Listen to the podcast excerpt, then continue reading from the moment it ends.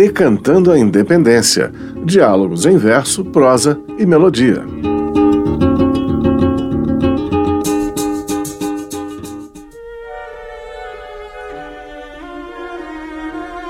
A Confederação do Equador foi o primeiro movimento rebelde que explodiu em reação à política absolutista e centralizadora do governo de Dom Pedro I.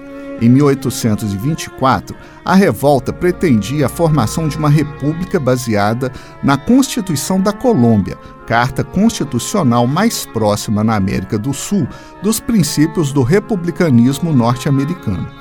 O movimento possuía, porém, raízes mais profundas que remontavam a movimentos como a Guerra dos Mascates, entre 1710 e 1711, e a Revolução Pernambucana, de 1817, ambas de caráter republicano.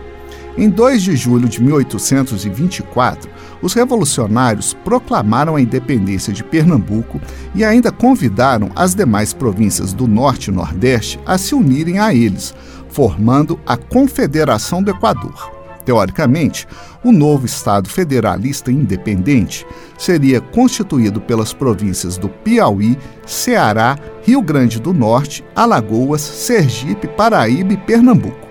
No entanto, apenas algumas vilas da Paraíba, do Rio Grande do Norte e, sobretudo, do Ceará aderiram ao movimento. Em 12 de setembro, forças imperiais atacaram Recife e derrotaram os rebeldes. Alguns líderes foram assassinados, enquanto outros, como Frei Caneca, foram encarcerados.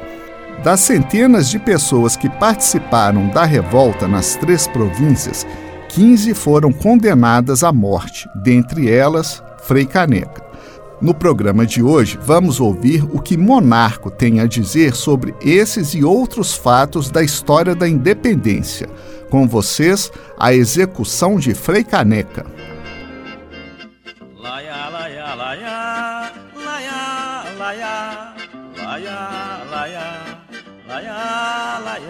Há muitos fatos, há muitos fatos na história do Brasil.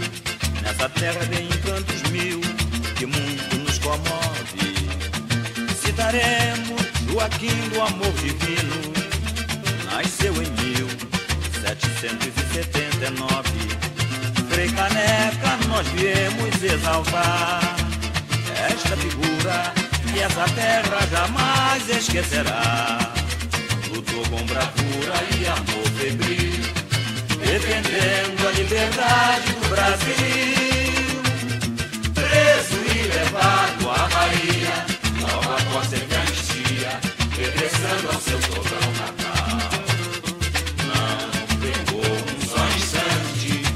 achava interessante a libertação nacional. Sempre em contato com o povo, pensava num Brasil novo, poderoso e feliz. de possuir esse vulto na história do país.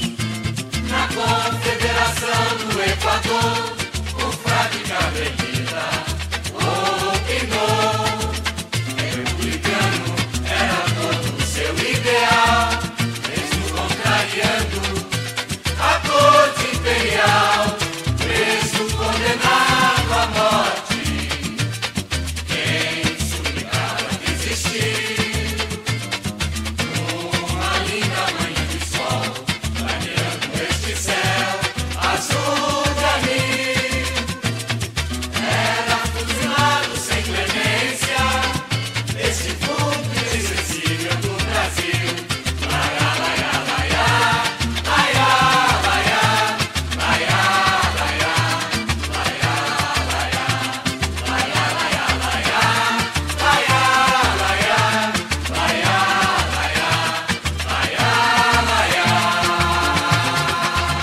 Você ouviu a execução de Frei Caneca, de Monarco.